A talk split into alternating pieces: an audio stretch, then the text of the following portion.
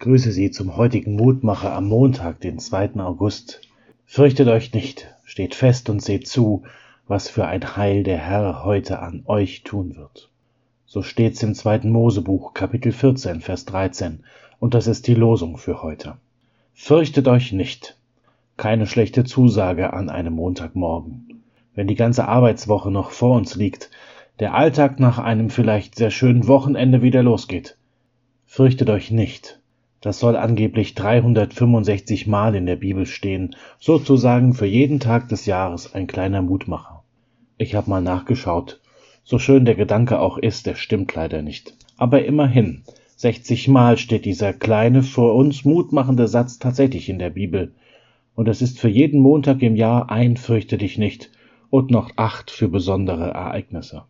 Und mal ehrlich, Angesichts der Bilder von den Schuttbergen, die sich in den Hochwassergebieten in Deutschland aufgetürmt haben, der immer noch stetigen steigenden Todeszahlen, der Waldbrände in Sizilien und der Türkei, puh, da kann man schon ins Fürchten geraten.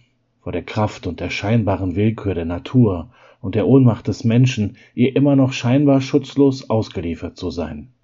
Und wenn man dann auch hört, dass neben den vielen, vielen Helfern in diesen Tagen doch tatsächlich Plünderer durch die ohnehin schon getroffene Region ziehen, na dann kann man erahnen, dass neben der Natur auch der Mensch des Menschen größter Feind sein kann. So ging's dem Volk Israel auch.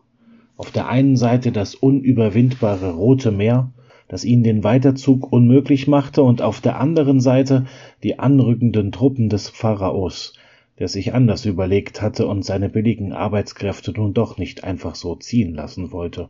Bedrohungen von allen Seiten. Und mitten hinein ruft Mose, fürchtet euch nicht, bleibt standhaft, seht zu, welches Heil Gott heute an euch tun wird. Ein Heil, von dem man sich heute noch gern erzählt.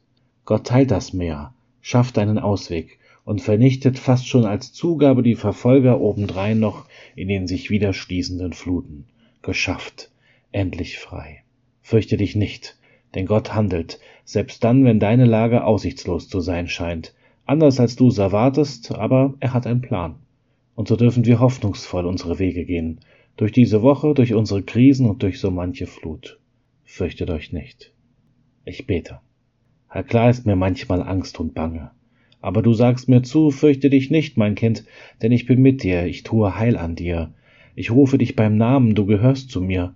Du hörst mein Gebet, bist mein Schutz und Schild, bist bei mir, segnest mich, verlässt mich nicht. Ich darf das glauben. Amen. Haben Sie einen furchtlosen Tag und der Herr segne dich. Ihr Pfarrer André Best aus Herborn.